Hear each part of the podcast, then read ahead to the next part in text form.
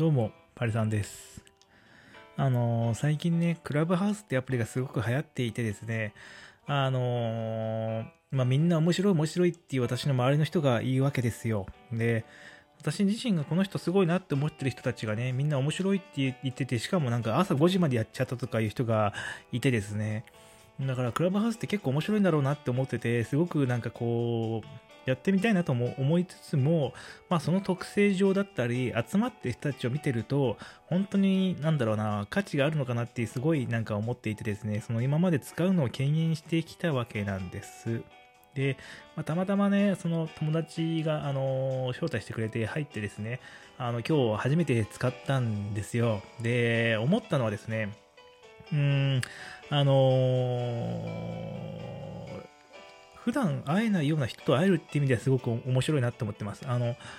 ね、あの、こう、あの、講演会にも出てこないような人たちが発信をしていて、すごく価値あるなある内容を発信していたりするんですよ。で、それを聞くのはすごく価値があるなって今思ってます。で、一方で、で、あの、結構ね、中にいると、これ有名人の人が配信されてる場合があるんですけど、その人たちって別に資料を漁ればいっぱい出てくるし、声も結構されてるんで、正直その人たちの話を改めてここで聞くのにはあんまり価値がないなって思ってます。うん。で、この人たちきっとね、ネットワーキングをするみたいなところが多分このアプリを使う上での価値だと思ってるんですけど、そうじゃないんだったら、これはここで多分この人たちが無料で配信する意味が多分ないので、なんとなく優越感に浸ったりするので使ってるんであれば、早くこの人たちはやめた方が自分の価値をあの下げなくて済むんじゃないのかなっていうふうに今思ってます。で、まあ一番価値があるのは、だからその有名じゃなくて、無名なんだけど、表舞台に出てないんだけど、実は価値あることをやってますみたいな人たちの話がすごく面白いなと思ってて、多分ネットワーキング的にも意味があるし、その企業とか、あのベンチャーのとか、あのなんだろうな、新社内の会社の中で新規事業をやってる人たちだとか、そういった、あのすごくマイノリティですよね。あの、あのなんかすごい期待されている仕事をしたちだけども、あのまあ、忙しさゆえに、そのね、ま、なんか、なんかあの、マイノリティ、会社の中でもマイノリティだし、表舞台にも出てくることのない人たちと触れ合うことができるっていう意味では、そこはすごく面白いなと思ってます。で、まあ、ね、これね、あの、なんかいろんな、あのね、番組があってですね、あの、本当になんかよくわかんないはい、部屋もあるわけですよ。で、そういった部屋に入ってね、まあなんかすごそうな人が何かペラペラ喋ってるんですけど、結局なんかあの、うちうちでも盛り上がってるだけみたいな番組結構あってですね、まあそれはちょっと正直、あの、なんとなく楽しそうで多分これなんとなくずっと聞いてられるんだけど、まあ時間の無駄だなっていうふうに思うような番組も結構あって困っちゃいましたね。で、あとはすごく優秀な人たち、すごく有名な人たちが配信してるんですけど、このクラブハウスってそのメモ録音禁止なんですよ。あの誰が話したかとか誰が喋ったかどういうことを喋ったかみたいな。で私はねすごく聞いててねあの面白いな面白いなって思うような発言はいっぱいあるんですけどこれが一過性に過ぎないのと言いたい内容がまとまってないのといろんなとこに分散していってるっていう点であのうーんまあちょっと今日でもういいかなって思っちゃったっていうのが本音のとこですね。あのいやあの何回も聞きたいんですよ。私、だからどっちかというと、ポッドキャストとかの方が好きで、あのー、特にアメリカのポッドキャストっていろんなすごく有名な人が出て、いろんなことを話すポッドキャストがいっぱいあるんですよ。その Google の創業者のあのシュミットとかが出てきて、30分間どうやって Google を作ってきたかみたいな話話したりするような番組もあったりして、でもそれ無料ですよ。でそういった番組を私繰り返し結構聞くのが好きなんですよね。あの本も繰り返し読むのが好きなんですよ。まあ、ビあのビジネス書とかにしても、小説とかにしても、繰り返し読むのが好きで、やっぱその形として残ってないものに私ちょっとあまり価値見出せないなと思っちゃって、一過性が面白いっていう文化はやっぱりよくわかんないなと思ったのが今回ですよね。で、なんで残ってる、か形として残ってるものが価値があの面白いかっていうと、あの自分の中での成長みたいなのを感じて、それによって読む内容って変わ、理解って変わると思うんですよ。例えば本とか雑誌とか、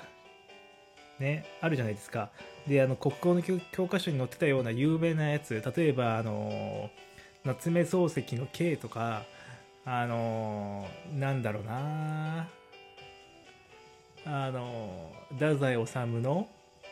なんだろうな何がいいかなちょっと今具体的にね、雲の糸とかいろいろあったりするじゃないですか。谷崎潤一郎のささみゆきとか、あの、ハリー・ポッターとかもそうですけど、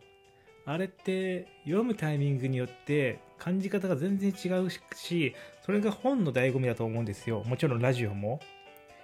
あの、例えば K っていう本を読むと、自分があの頃幼かったんで、どっちかっていうと、K とか先生にの、あのね、ああいったあの押し問答とか押し問答っていうかなんかなこう恋とかそういったところにすごく感情移入してたわけですけど今こう30代になってこう改めて見るとむしろ K とかあのね先生とかに感情移入するってよりかはもうちょっと上の視点からなんかこう見たりするわけですよ。だからこの物語に入って中に入っていく時の自分の立ち位置が変わってるし物の見方も変わってるし認識も変わってるんですよ。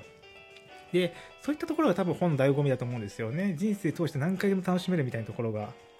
あの、まあ、自分の成長に合わせて、自分の年齢が重ねていくとこに、重ねていくのに合わせて、その物語の理解の仕方だったりが変わってきて、それがまたすごく本としての味わい深さを感じるみたいなところがあるわけですけど、あなんかそういったやっぱ面白さがあると思うんですよ。で、これ今小説の場合の話をしましたけど、ビジネス書も同じで、全然分かってない時に、その新しい概念を読んだ時の理解の仕方と、ちょっとやってみたって時に読んだ話で、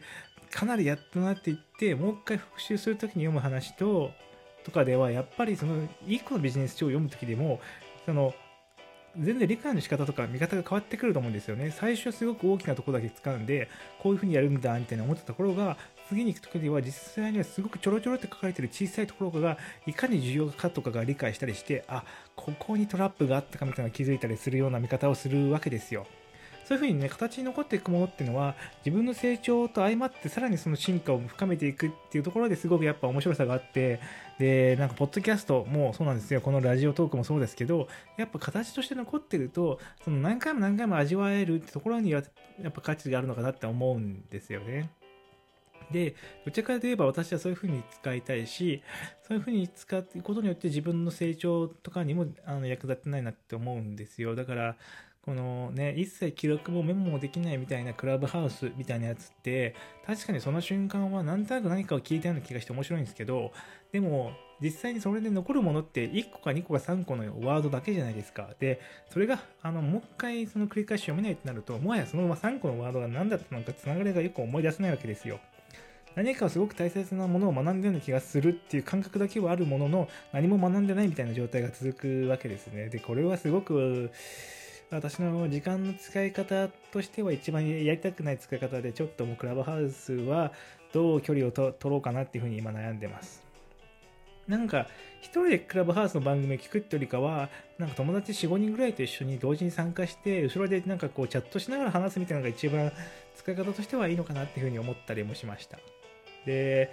あのー、ね、あのーこうクラブハウス今いろいろ聞いてるんですけど一番良くないのはその雑談してる人たちモデレーターって呼ばれる人たちですよね。にがこう喋ってる会話の中にまるで自分もそこに一緒に座って同じ態度の立場でこうなんか会話を楽しんでるような錯覚があるわけですよ。でも実際にはそのモデレーターって呼ばれる人たちと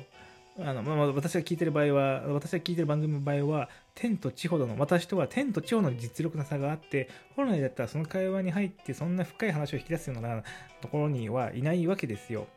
で、それの錯覚に騙されちゃいけないなって思っちゃいましたね。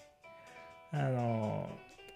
なんかすごいそれを、なんかすごく安心しちゃうんですよ。私もそっち側の世界に行けたな。本来はある程度実力がついて成果を出さないとその世界に行けないし、その深い話をするとこまでいかないのが、今はまるで自分がそこに行けたかのような感じで聞けてしまうんですよ。で、すごくそれで自分に優越感があったり、こう満足感があったりするわけなんですよ。でもそれ全部嘘ですから。で、嘘な嘘な割には自分の中ではすごく満足感があって、なんか、なんか変な優越感みたいなのができてるわけですよね。で、これはいらないって思っちゃいました。うん。まあ、そんな意味でね、いろんな観点から私にとってはクラブハウスっていうのはちょっと、あの、あんまり、その、ハマったりするようなものではないなって思っちゃいました。あ、でもこれが今すごくバズってるんですよね。なんでバズってるのかっていうところがよくわからないんですよね。でよくわからないのは、この誘ってもらいましたっていう自慢がいろんなところに投稿されてて、いやもう、これ別に誘ってもらったこと自自慢しなくてよくないみたいな、すごく思うわけですよ。もうなんか、ね、Facebook とかにさ、誘ってもらってました、誘ってもらいました、誘ってもらいましたって言う。